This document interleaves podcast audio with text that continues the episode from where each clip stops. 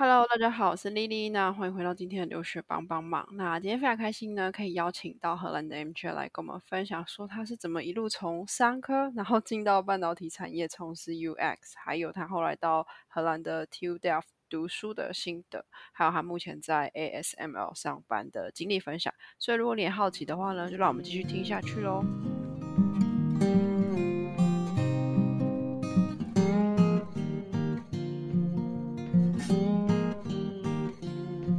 大家好，我是 MJ。嗯，我也有一个 YouTube 频道，专门在分享在荷兰的生活。如果你有兴趣对于呃在欧洲生活或者是 UI UX 的方面的话，也发也很欢迎 follow 我。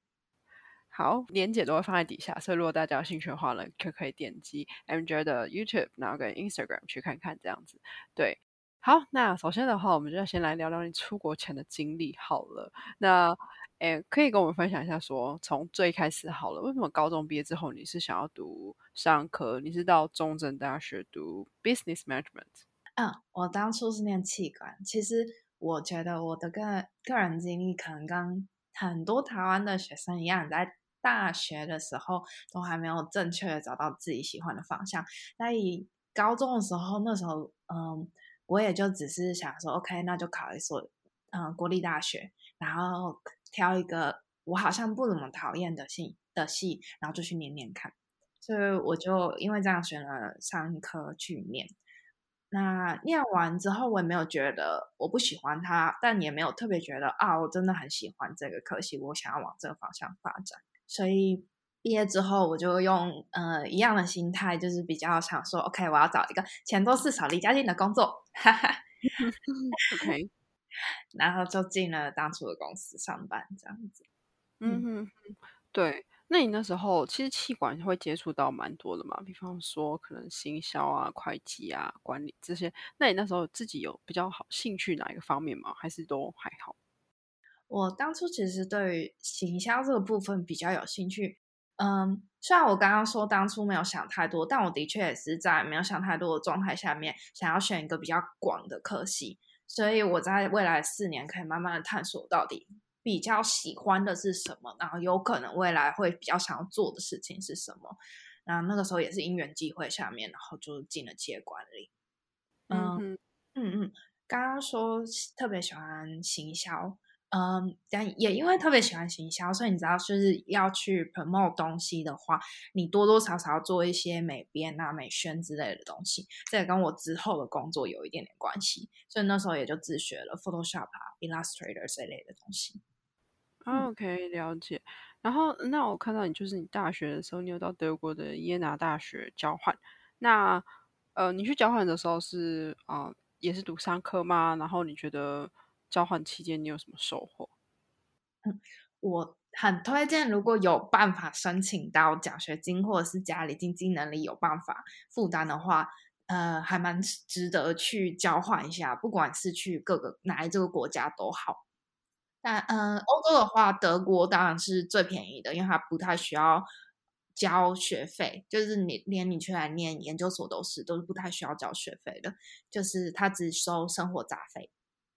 那德国的生活，我当初念的是经济系的研究所，就是我交换的时候是交换到经济系的研究所。这个的就跟每个学校跟学校之间谈的合作，可能交换的那个 program 有关。呃，我就也没有特别说你一定交换就是大学就会到大学。像我那个时候，因为德文都是德国都是全德文授课的大学部，那我们这些外籍生是。不太可能有办法可以马上一落地就直接进入全德文上课的环境，所以当初我们就是交换到全英文上课的研究所这样子，研究所班级。嗯嗯哼哼，那研究所班级上课的话，全英文，你们都是来自各国的学生吗？还是也有当地的德国学生？那那他就会。本科就是大学部更多元一点，你就会碰到来自世界各地的学生。嗯哼哼，那你那时候是交换？对，我觉得如果可以接触到不同的人，一定很有趣。哎，那时候交换是一年还是半年？我原本是只申请了半年，但后来就太喜欢那里了，所以我就决定交换一整年，一整年能够比较认真的体验到生活。半年的话，因为出国嘛，总是而且又是年轻人，就很想要出去玩，所以那半年就很忙，一直都在出去玩，嗯但是嗯看欧洲各个国家这样子。，OK OK，可以理解。那那你那时候交换一年之后，你回来有延毕吗？还是说你其实学分都修完了？我延毕了半年，这不是因为我的关系，是因为学校突然把一个我原本应该要可以上得到的课移到下学期的样子，它是、啊，OK，对，所以变搞得我变成我必须要延毕。哦，了解。但这其实也是可能行政上面疏忽或者什么之类的，也不是你个人的问题啊。对，是嗯学校的那个他们的整个 program 可能有一些改变，每年它都会有一点不一样嘛，所以没办法。嗯哼。那你嗯后来就是说，呃，你有说就是毕业之后可能也是想跟大家一样，就是找了一一份可能薪水还不错，然后离家比较近的工作。然后，呃，你后来是有先到台积电去做可能比较呃行政相关或是商科相关的工作。那这份工作主要是在做什么？当初是怎么去应征到的？我这样讲是不是不小心把那个 把心声讲得太大声？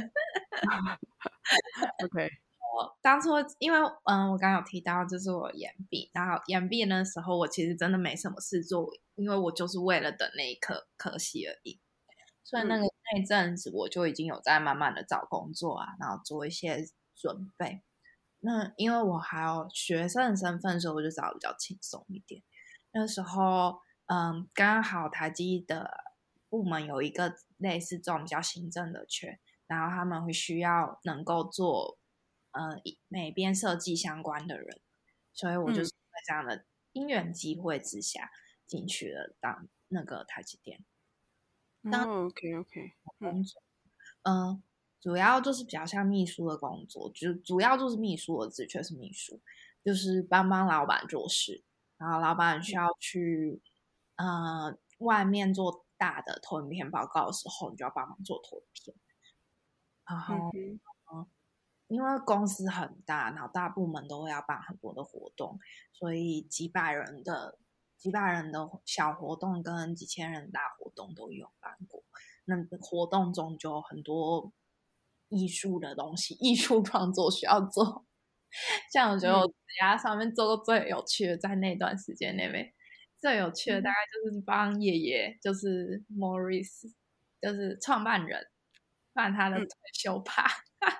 OK，好酷的感觉 然后那时候就也是因为那样学了左剪影片，啊，了解。所以你在这份工作上面算是需要花很多时间去自学东西吗？好像一直都是诶、我的生活从大学开始就一直是这样，但我个人的兴趣一直都是比较偏艺术类的，所以我自学的东西也都比较像这些，就嗯哼，片啊，然后嗯做做小动画、画画图、Illustrator、Pos，嗯对 PS 这些的。嗯哼。但你为什么会呃，应该说自学？那你是怎么去自学的？怎么？通常好像都是被工作、被被生活所迫。嗯哼就比如说你接了一个活动，做一做就发现，OK，我们需要这个部分、这个能力，那身边的人没有，我们就觉得好像也蛮有趣的，不然就试试看好了，这样。哼基本，OK，了解。那你自己大概是学的多，通常会学得多深入，还是就是啊这个 project 来了，然后你学，然后就、就结束了这样吗？还是你会持续的一直学下去？嗯，我觉得好像是看诶、嗯，像我当初学的影片剪辑，那时候学的嗯就很基本，就是能动画那些惊人的画面，那些是其他人做的。那嗯哼，默默你就觉得，哎，好像蛮好玩的。后来开始做 YouTube 之后，就自己也开始玩动画。就是我觉得这种被生活所迫的学习，都是你学一个基本，但是后面你默默发现说，好像蛮有趣的。你知道，去深入的学这样子。嗯哼哼，OK，了解。对，确实，如果有一个动机去学东西会比较快，相较于你自己可能比较呃不知道为什么开始学而学会好很多。嗯，好，那再来的话就想问说，呃，可是你这样工作一段时间啊，感觉其实也学了很多东西，感觉呃在是在这份工作也是算还不错。那你是怎样子的契机让你想说要出国读书呢？就乱七八糟学一点，因为我当时是在 IT，然后那时候也跟很多工程师合作，他们就是 developer，嗯，就看他们在面做网站界面管系统之类的，嗯，就聊天中或者是相处中，默默的发现，我好像其实可以帮忙 UI 这个部分，然后当初有一些工程师，他们可能做很久做出来的产品。然后因为长得不那么的好看，或者是用起来不那么的好用，就没有得到他们我觉得他们应该要得到的重视程度。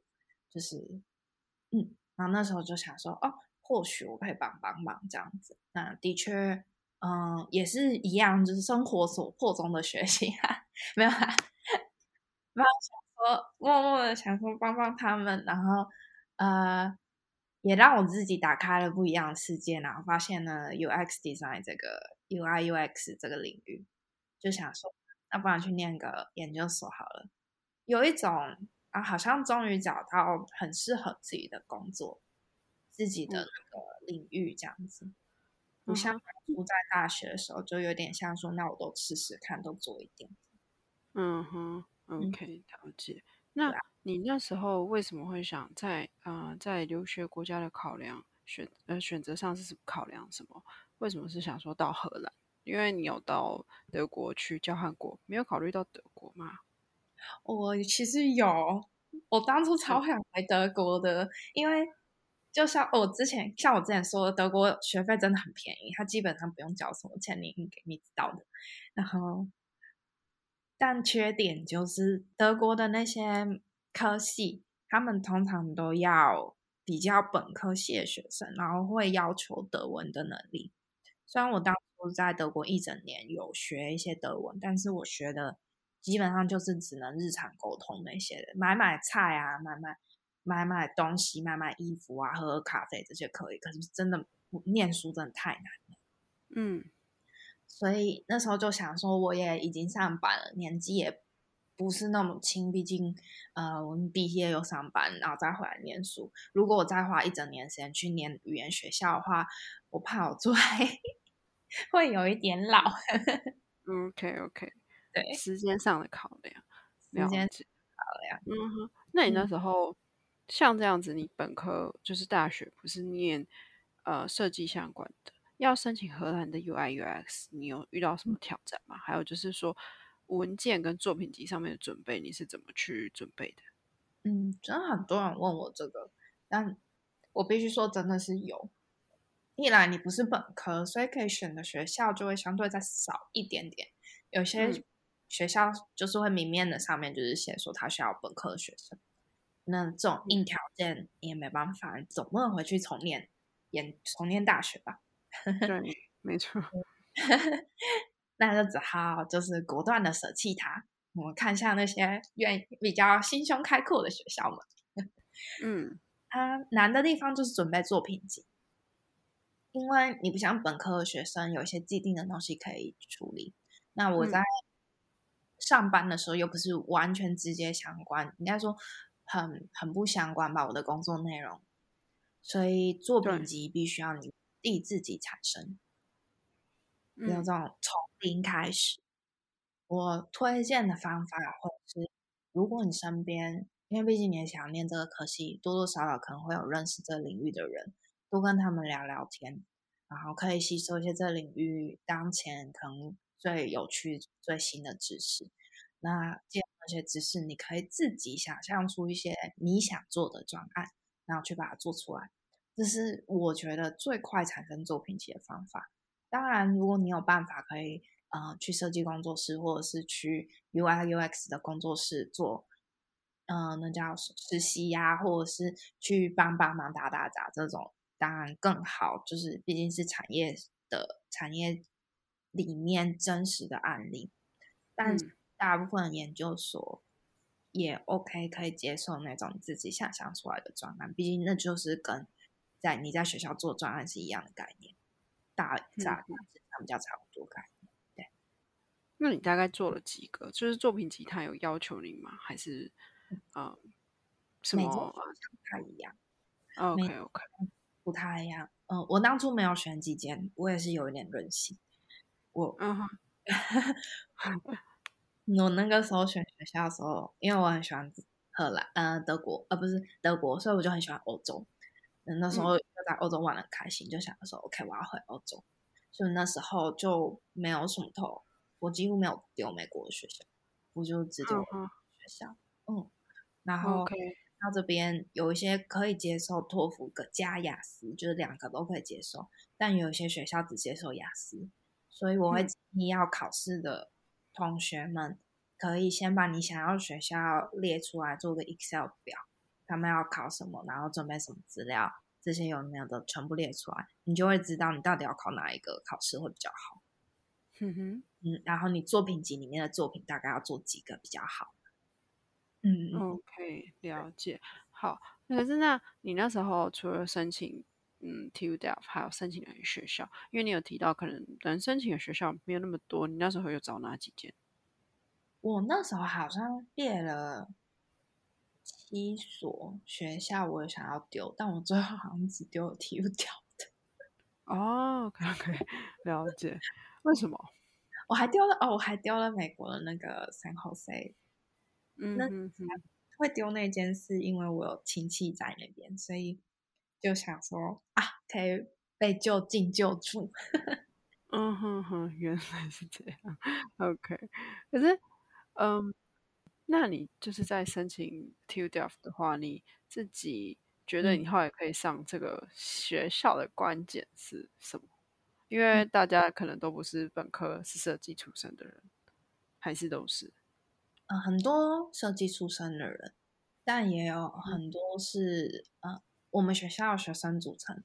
大部分荷兰人还是很多，但是已经非常非常非常非常国际化，真的是哪里人都有。然后他们出身科系也是什么都有。但以我们这个科系 Industrial Design Engineering 的 Interaction Design 来说，大部分不是公社系背景出身的学生嘞，就是。设计相关背景或心理学出身的学生，那如果像我这种商科背景出身的学生，很多人会去念另外一个科系叫 Strategy Design，它是比较偏向呃呃远比较远程的规划设计，在策略上面对公司产品的策略上面的设计。对对对，嗯，那你为什么后来你是选择这个？就是啊。Design for Interaction Engineering 这个科系，那个时候有认真看过 Strategy Design，但我觉得如果嗯，那是我个人，因为我当初是念商科毕业的，那他要学那些 marketing 啊，或者是类似的东西，我就觉得好像我本科已经有学过，然后我自己也已经知道说它不是我真的非常非常非常有兴趣的东西。我有兴趣，但不是那种。啊，好开心！我每天做这个工作都会好兴奋的那种。那那我就想说，OK，那我就不要再再去学一次。呃，我自己欠缺的反而是真正在设计那一块，我想要去深入的研究设计这一块。那策略的部分，我想说毕业之后在公司上班，或许我可以自己把它补足。嗯，OK，了解。所以后来就是选择这个科系。那你自己觉得？这个科系主要针对像你不是本身就是啊设计背景的人，他的课程设计是好上手的吗？然后主要是在学什么？嗯，我们学校好像有一个名声就不是很好毕业，很多人就是都上的很犹豫。嗯，OK，那我觉得还还行啊。你要呃心态上面可能要调整一下。我觉得可能在。欧洲或在国外念书，跟在台湾的教学模式有一点点的不一样。我觉得很多人受到很大的挫折，这个部分占很大的比重。呃，不太一样的地方是，它不像，嗯，在台湾的时候，可能至少我的老师他都会比较一步一脚印的教我该怎么做，然后我应该要达到什么目标，然后考什么试，什么哒哒哒哒哒的都会跟你说好。那这边就比较像是放羊的孩子一样，老师就跟你说，Go，朝这个方向冲，然后。嗯，就开始朝四面八向乱跑。OK，可是那上课的课程的内容是怎样子的？课程的内容哦，嗯嗯，他我们我们系很多课都是你会有一个开始的讲座，就是大家都坐着呢，老师会大概跟你讲一些设计理论道理，嗯，你应该要怎么做才会去产生什么样的成品，主要的步骤应该要是什么这样子。就是会是一个开场的 lecture，之后会比较像是比较小群组的，嗯，group 的讨论，然后你会有你的 group mate，然后也有你的 mentor，就是 mentor 就可能是研究生，或者是比较年轻的教，嗯的教师这样子。OK，每一堂课之前他会有作业，然后你做出你的结果之后拿去小组讨论。这个时候，突然你就会被老师跳钉在墙上问这样子：你为什么要做这个决定？你的理论是什么？你的背景是什么？做什么研究？是被钉在墙上的啊啊！接受案件。嗯哼，那我觉得会是比较比较难的部分。然后你被盯问盯完之后，老师就会跟你讲说：嗯，我觉得这部分你可能可以再回去想一想。嗯哼哼，看那又是一样的一样的状态，所以感觉非常辛苦。对，嗯嗯嗯。可是那你有怎么说呢？你有是觉得真的是很难，然后你没办法跨过去的那种东西吗？或是课之类的？我觉得我觉得还好诶，我我真的还行，都都可以跨过去。你要。你有那个小组可以一起互相讨牌，然后你也会交到很多来自世界各地的朋友。然后每个人打，因为真的都来世界各地，然后文化不同，所以每个人的观点都不一样，可以得到很多启发。是有时候不一定老师一定是对的。我就有遇到朋友，他们就是他觉得老师是错的，所以他就 继续沿着他的路线走下去，最后得到的结果也蛮不错的。嗯哼哼，OK，了解。对，确实，在欧洲的教学方式跟我们这不太一样。那呃，你有提到就是说来自世界的朋友，呃的同学，那大家就是说在读完书之后，或是说在呃相处上面、分组上面，你有遇到过什么挑战吗？或是你觉得哎蛮不一样的？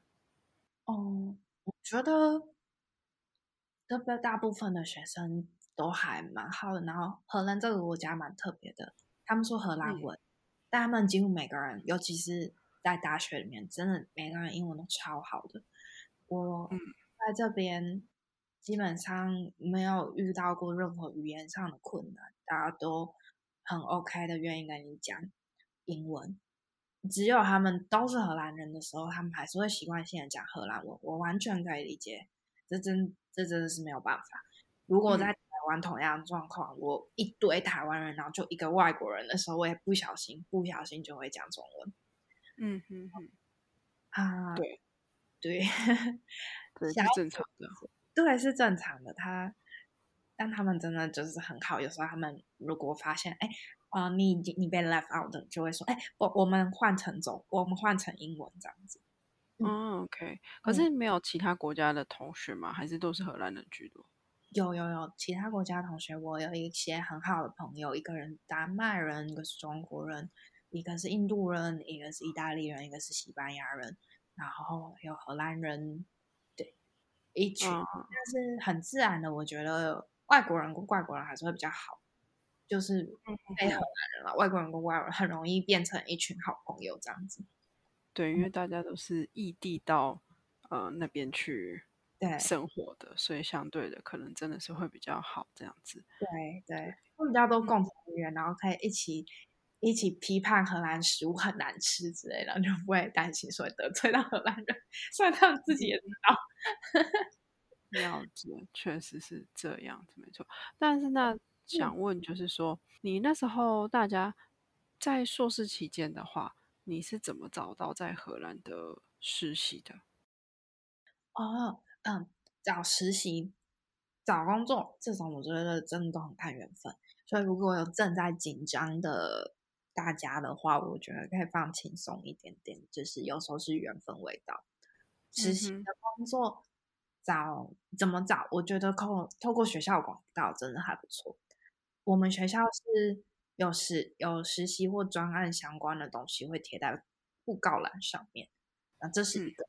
另外一个就是教授可能会知道，可以问一下教授，可能会认识产业上面的人啊，或者是有听说什么样的机会，这可以问一下。那还有很多学校会办那个 job fair 之类的东西。我当初的实习就是靠 job fair 找到的。啊，OK，那你去 job fair，你觉得是需要怎样的准备，然后才有办法诶，这有拿到这个机会吗？我觉得当初很多人都说，哦，去 job fair 就是逛逛，不用带任何东西。但我自己是把作品集跟 CV 都做好了。嗯，就想说，如果他们有兴趣、有时间的话，或许可以翻一下。那翻一下，或者 CV 上面有你的联络方式，有办法让他们拿走的话，他们就未来一定找得到你。所以也是靠这个方法。我最后好像是把我，呃，他们翻有，我记得我当初的老板有翻一下我的作品集，然后把我的 CV 带走了。嗯，哦，OK，那你是怎么去去交费？他们可能就一个摊位一个摊位嘛，那。你要怎么去应对跟接洽，然后确定自己有兴趣的地方？你是怎么去开始跟切入的？嗯，我不太确定是不是每个学校 drop fair 都这样，但是我们学校 drop fair 它会有一个宣，有点像文宣之类的东西，学生是看到说哪一间公司，他简单的小介绍他在干嘛的，然后想要找的实习生或者是未来工作上面的人，大概是什么样的职位的。就是，嗯嗯，我当初就圈，就是跟我朋友一起有圈几间，特别就是想要找 UX designer 的公司，然后我们就专门去这几间，除非其他摊位上面有纪念品或饼干糖果，不然我们就只去这几间。哦，所以你在去之前就已经先锁定好了几间公司，这样子。对对对对，这样。那你去的时候，那。就是坐下来跟他们聊嘛，还是说，哎，我在网络上看到你们这种 intern 的招募，所以我想要什么之类的，是怎么开始的？哦，对，就很直接。我们荷兰跟德国，我记得德国人，德国人也蛮直接的，就是你要什么就说什么，就直接讲就好了。那边有 HR，你就说你对，你对你们公司想要招的 UX designer 这个职位很有兴趣，然后你正在找实习，就是就就这样开始。对啊，OK OK，了解，那算是蛮直接。然后他就会开始是 HR 先跟你面试吗？还是怎样的？看摊位，那个摊位上面有谁？我那时候是有 HR 跟 Product Manager 还 Product Owner 在那边，然后就稍稍的稍微的聊聊天。他们就说 OK OK，那之后如果他们呃招聘主管有兴趣的话，会再联络我这样子。啊，OK，了解。所以你就是你总共找了几间你有兴趣的公司？我好像去了两三间吧，因为我们学校就是 Delta 是很理工类的大学，所以要招来的找来的嗯公司也大部分都是要找理工类的人才。UX、UI、Designer 这一块没有那么多摊位，所以我那时候没有跑很多间。其他的就是去逛逛啊，看有什么有趣的。哦，OK，了解。那呃，以在台湾目前的，我觉得可能在 UX、UI 两个还不是划分的非常清楚。那你自己觉得在呃荷兰的职缺上面，这两个的划分有很清楚吗？还是怎样的？我觉得看公司的大小。嗯，OK，嗯，然后看。公司处在哪一个成熟阶段，就是都有差别。比如说，如果你在新创公司的话，那一百百分之百你全部都要做，嗯，U user research、UX、UI design，甚至是他基本上不做 UX research，只做 UI 跟 UX design 都有可能。然后到越大的公司，他就分得越细。比如说，像我现在公司，他就分说，嗯，design system 是一个一一群人在做，一群 UX designer 在做。那 user research 大家都要做，但是可能做的深度不一样，或做的 domain 不一样啊。然后再来就是会分成，嗯，细部插件的设计师，然后专门做 UI 的设计师。专门只做是做这个产品 flow 的设计师，就是他会分得很细。嗯，但我之前的那间公司，它不小，也算是成熟的公司，成熟的软体公司，但它的设计师族群很小。我们也是什么都要做。嗯哼哼，OK，所以也不是说荷兰就是真的都分的特别细，就是还是要看公司跟公司的文化还有大小程度来。区分这样子，OK，对设计这个产品设计这个领域的成熟程度。嗯，OK，了解。那呃，你后来是到这一间公司，主要是做软体相关的嘛？那你进去做 UX，主要是在做什么内容呢？跟你后来，嗯，跟你在硕士期间学的有没有很直接相关，还是怎样子的？嗯，我实习的那间公司，当初进去的时候。就是做，嗯，好，我们讲，他们的 product 是一个很大的一个一个系统，那我是做系统里面的其中一块。啊，OK，了解。哼哼，那呃，比较好奇是，你那时候找这个实习，然后你有说你一开始在摊位的时候，就是 job fair 有遇到他们，然后聊一下。那后来他还有，呃，他还有邀约你面试吗？有。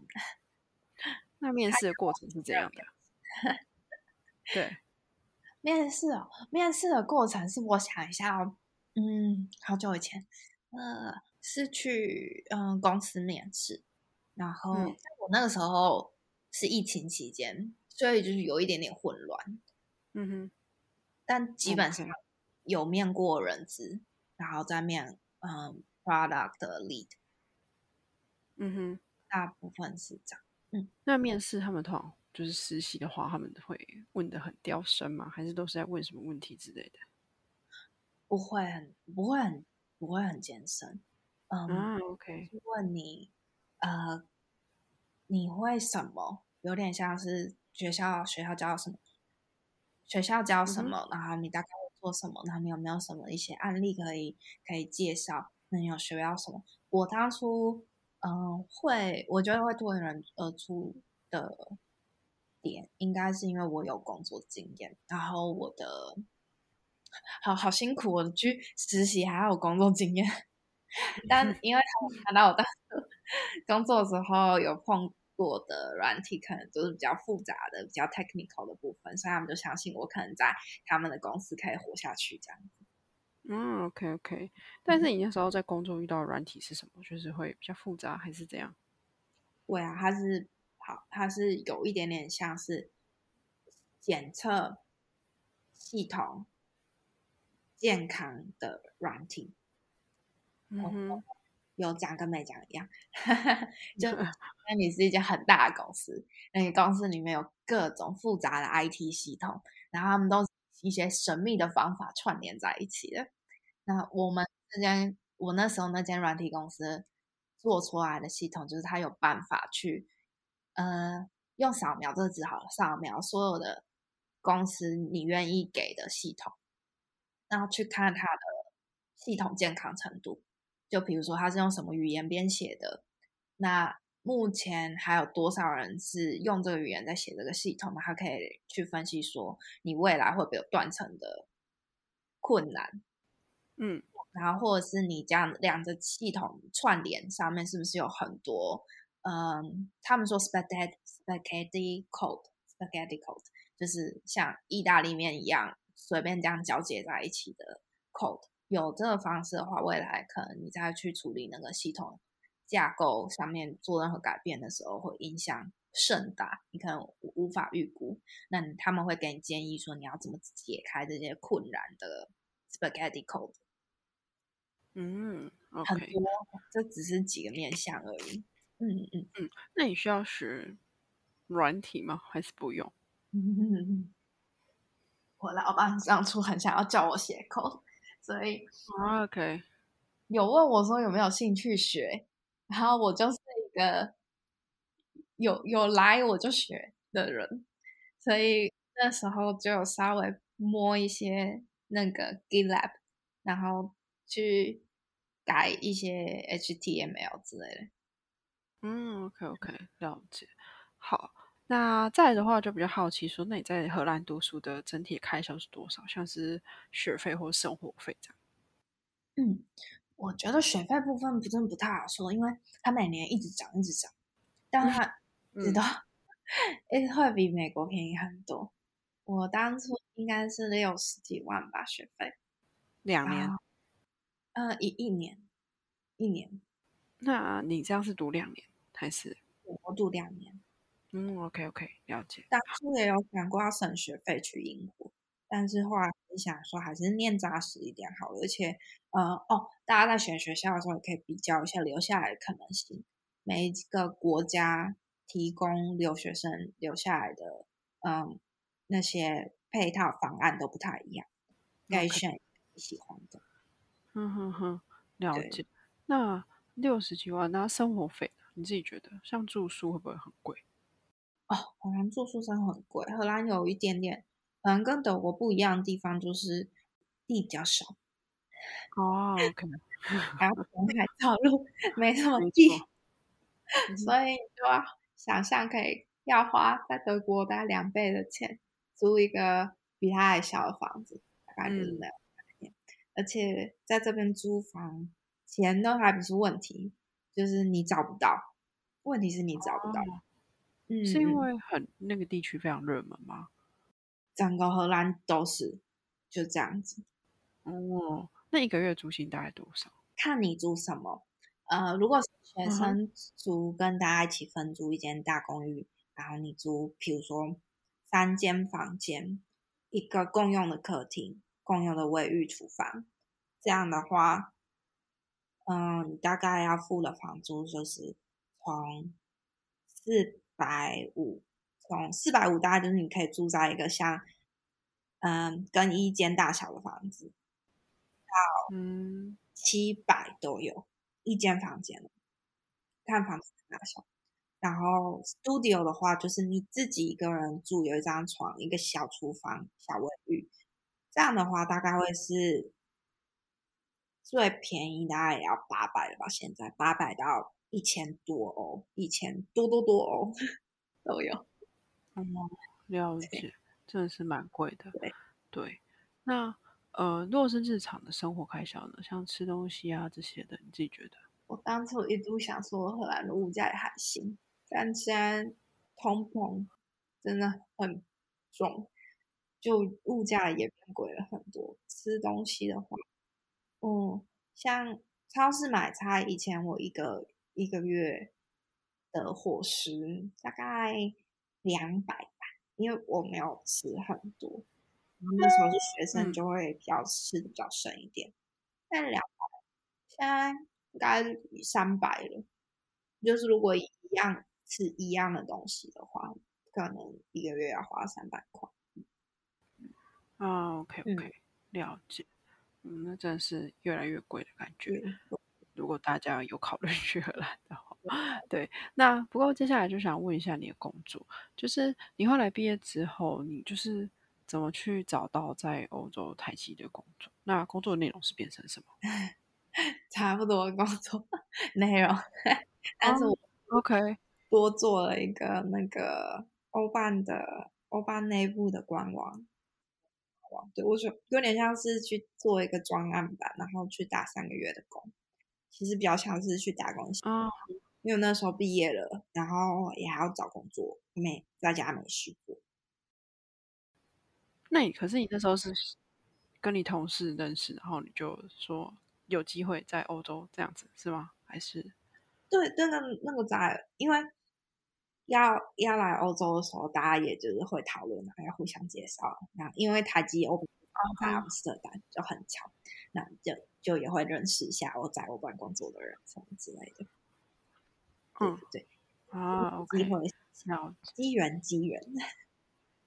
嗯，我很幸运。对，可是就是确实啊，大家就是过去如果有一些人脉的话，就不要就可以继续的联络啊之类的这样子。对，那呃，可是你那后来找工作的过程当中，在荷兰找工作就是好找吗？那怎么后来最后来到了 ASML 工作？找工作好不好找？这个也真的很看你毕业的那一年的经济状况跟经济状况。会不是因为。我很多很很前几届很优秀的人都回台湾了，为什么？因为疫情那个期间是万般萧条，你要有能力有办法，然后你要很真的很厉害很厉害，你才有办法硬撑下来。对，那期真不是那么好找工作。那我刚好毕业的时候是疫情的比较尾巴一点，那个时候。就比较好，容易找工作，因为每间公司就比较看得到未来的前景，可能可以找到钱的地方，或者是已经磨合出一个跟世界共存的方法，所以他们就比较愿意解开那个 Hack on Freeze。啊，对，了解那一阵子，但大部分大部分要找工作，你都要有一个心理建设，大概要花。半年，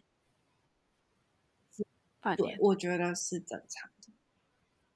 嗯哼哼，OK，了解。确实，在欧洲应该不是这样子，没错。对，花半年的时间就不要太有压力。然后这半年，大家很多人都是每天海投，塞好几十封。嗯，那你自己的方式是什么？我当初的方式就是去联络我认识的人。啊，OK OK，当初做实习的时候，结果老板蛮满意的，就有说哦，那以后有机会可以一起合作。所以我就毕业之后，我就去跟我前老板讲说：“老板，我没有工作。”啊，OK，那他给你的回复是什么？没有，我就跟其实我是跟我就 text 他说：“啊，我毕业了，不知道就是公司还有公司有没有想要再招一位 UX 设计师。”嗯哼，老板就很热情的说，他去帮我想办法。哦，真的？OK，他人也很对啊。那他帮你想办法的方式是什么？哦，我那时候就是毕业了，那在嗯实习结束之后到毕业之前，我们都一直有联络。因为他当初有问我说，那你毕业制作的话，有没有要考虑跟他们做这样子？啊，我就嗯。刚好，因为那时候真的疫情太严重了，我为了避免麻烦，我后来是直接跟学校一起合作。但我一直之间都有传讯息去跟他讲说，哦，因为这个原因，所以我可能要跟学校合作这样子。但能不能我毕业之后再找你？然后他那时候也回我说可以，就是持这种友好的联络，蛮好的。嗯哼哼，了解。那嗯。可是你除了跟他联系之外，那你是后来还有那他有介绍你什么工作吗？还是哦，是讲就是他会先我当初跟他讲好我毕业了，然后他会说他帮他去想想看办法的时候是嗯，像他先去他们的部门就是 product team。去问问看有没有这个 budget 可以再请一位 UX designer，因为这其实一直都，他当初也有跟我说，这就是一直在他们的 planning 里面，他们有想要再请一位 UX designer，但是因为每次有钱的时候都刚好有更紧急的职位需求，所以他们一直在延后这件事，所以他就去问问看能不能够再拨一笔钱来请 UX designer。嗯，那当初是刚好他去问。Product team 没有那么多的钱，但是 marketing team 有，那他们也想要找一位呃 UX designer for marketing，所以他们就有一点点想把钱合并，请了我这样子。OK，所以你就你又回到原本的公司工作，我又我又回到原本的公司工作。哇，那你做多久？然后为什么后来想要跳到 ASM？我做了一年半，但其实加上实习的话，我在那间公司待了快两年。我很喜欢那间公司，它就是一个很友好的家庭氛围感的公司。但是，而且因为是软体公司，所以又很自由。然后，嗯嗯，大家都像家人一样对待同事，我还蛮喜欢的。像之前公司有赚钱，大家就 C I C E O 就直接决定说带大家去呃西班牙的小岛玩。嗯，那很棒哎！整间公司，然后包飞机、包住宿，全部就是送去西班牙小岛度假。嗯，整个非常好。对啊，我有拍影片，然后我已经拖了多就离开多久了，但是那都还没有剪出来，真不好意思。这也太久了。嗯哼。对，OK。可是那你后来那如果你觉得很好，为什么你会想要离开？因因为我。嗯，就像我说的，每间公司的成熟程度在产品设计这一块成熟程度不太一样。那我当我是一个刚出来的一个设计师，那我自己虽然也很喜欢做中学做中学，但有时候还是会想说，哦，能不能有一个很有很有经验的设计师，嗯，我可以跟着他学，就看他做什么的。然后他做出来的成果是长什么样子呢？我可能可以更快的达到那个嗯 senior designer 的境界。所以，嗯，但我们原本的那一间公司，它的产品 team 的成熟度并没有那么的高。这个不，我如果想要做到 senior designer 的话，我可能会需要真的做很多很多自己的摸索，然后可能还没有办法达到。相对别人的那个境界，所以就想说，想要去一个比较成熟的呃 team 去历练一下。嗯，哦，那你就确定后来就是去 ASML，还是你后来又是怎么找到呃去这份工作的？我觉得也真的是因缘巧合。完蛋了，这样听完我的 podcast 就学到这种因缘际会跟任性。不会啦？就是大家还是可以有有所学习，的 是是这样，就是也是，嗯，我当初刚毕业的时候也是海投了很多公司，除了除了人际，就是去问问看以前的老板们或同事们有没有刚好有缺人之外，我也海投了很多公司，ASML 就是其中一间，那也刚好串联到为什么我说需要半年的时间。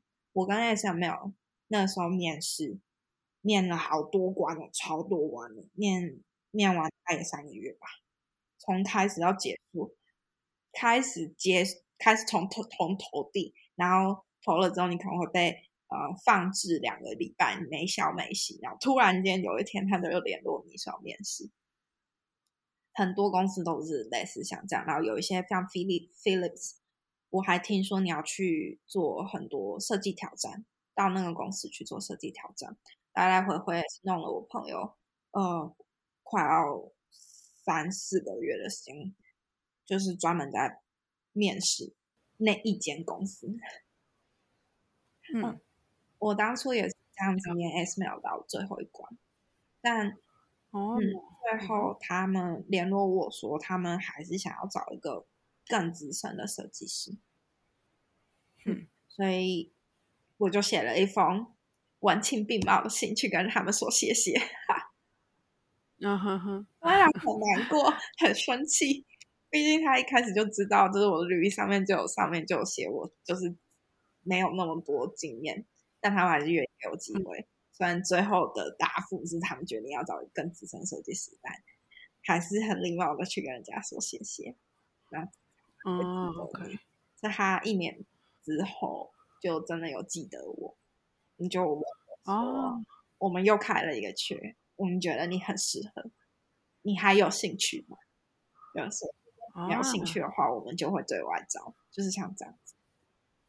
哦，那很棒哎，等于你的履历在他们的系统里面是已经有检讨的这样子。对，是应该说。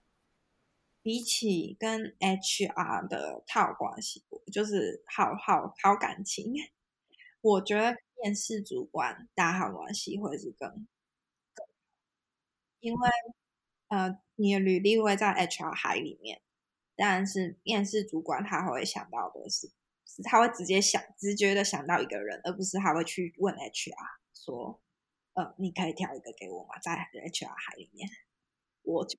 嗯当初在台积当秘书的时候，也有一点点像是这样子，对，会。嗯，那你是怎么跟主管回是？是你那时候写那封信回去是给主管还是给 HR？我先，呃，我写了，可能不止一封。我先写了一封问能不能给我 feedback，这个也是一个我觉得大家都可以做。如果你真的一间你很喜欢的公司，然后面到了最后一关，结果很不。很不幸的没有上的话，记得写信去问 feedback，就是问说为什么没有上。一间好的公司通常都会愿意给你答复的，因为那也是你之后面试成长的一个肥料。比如说，他可能会跟你讲说，哦，嗯，你的嗯 user research 做的好像没有那么深入，就类似像这样子。那下一次下一间公司的时候，你看一看可以补强的部分。我说先问这个。嗯，HR 都会去问老板，那就给我的答案，然后我又在，我就跟他们说，哦，真的很感谢他们给我这个机会，所以我又写了一封信，嗯，感谢的信，然后请 HR 寄给老板。嗯哼哼，OK。那你通常不会直接拿到老板的信箱啊那些资讯，嗯哼，就会透过了解。OK，好，那你目前在 ASM 工作的内容主要是什么？然后你自己觉得跟嗯。在荷兰的半导体业工作跟在台湾有什么不一样吗？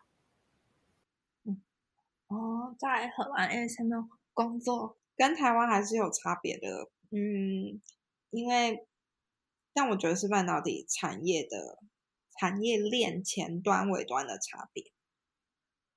台积是制造的制造晶片的厂，那 ASML 是做机台的厂。所以那个整紧张程度是不太不太一样，我们也紧张有压力的，那个程度跟台积有一点不太一样，没有那么高。嗯嗯嗯，OK。那当然，一间大的公司，嗯，每每一个部分可能都不太一样。对，确实是啊。对，那呃，最后的话就比较想问说，那如果有跨领域的听众，他想要也到海外求职，你会给他什么建议吗？嗯。嗯，来荷兰的话有三十趴 ruling 哦。嗯，的政府就是有给海外的优秀人才，如果你来荷兰念，呃，荷直接来荷兰工作的话，你会有百分之三十的退税补助，有点像是你薪水百分之三十是不用缴税。在欧洲这个真的差超多，因为欧洲的税无限重。嗯哼，对，真的，嗯，真的。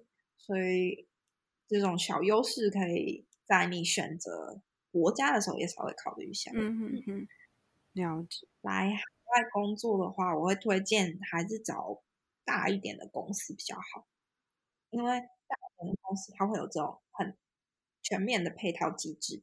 比如说我们公司 SML 的话，它如果是找海外的人才来，他会给你一个一整箱的货柜，随便你装，他就是帮你运过来。我同事。餐桌跟床全部都是台湾运来的，哇，那超棒的呀！